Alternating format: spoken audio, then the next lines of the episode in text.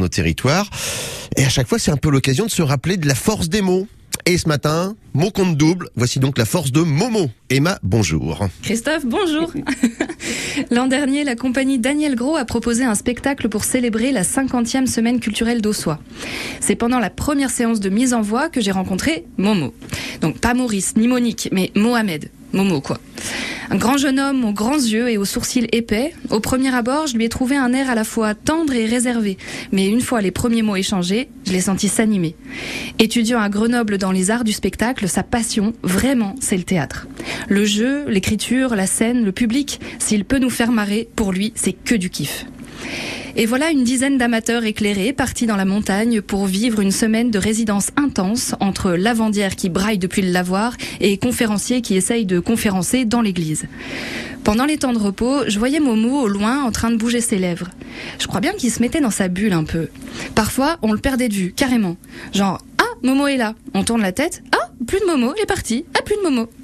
Par exemple, quand il a appris que ses parents et sa sœur pouvaient respectivement monter de Saint-Julien-Monteny et de Paris pour venir le voir jouer, il est parti réserver des places sans rien dire à personne et quand il est revenu, là, il a annoncé ⁇ Je vais tout donner ⁇ Et c'est ce qu'il a fait, animé par la passion de ses rôles.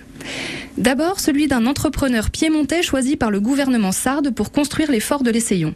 Accent italien et gestuel ultra cliché exagéré, il a parlé peu mais nous a fait rire beaucoup. Plus tard dans l'histoire, Momo devient garde champêtre. Le type débarque sur la place du village, il annonce qu'il va falloir votationner pour dire si oui ou non on a envie d'y faire partie de la France. Vingt de gueux. La scène me revient, je revois Momo lutter contre lui-même pour réussir à faire des fautes de patois français dans son texte, tout en se laissant guider pour s'approprier le rôle et les expressions ossoyennes avec justesse. Et puis arrive la clôture du festival. Momo se plante au milieu de la scène, face publique, dans un costume de bourgeois du 16e, avec un vieux balai comme fier d'estrier, et il pose ceci. Mon premier est un poisson, mon second est un arbre fruitier, mon tout est un roi de France. Vous l'avez? Savoyarde, Savoyarde d'ici ou de passage. Souriez, qui sait, on va peut-être se croiser. Moi, je l'ai pas. Non, vous l'avez pas? Non. Ah, eh ben, je vous laisse avec. Bon, eh ben, très bien. Vous connaissez le choix de Sophie?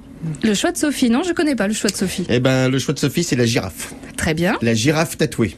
Voilà, moi aussi, je peux en faire des énigmes. Sauf que moi, je donne la solution. C'est ça, moi, je peux Sophie, elle est libraire à Bonneville.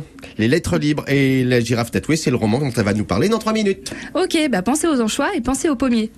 Bonne journée Bon, d'accord, à la semaine prochaine, salut.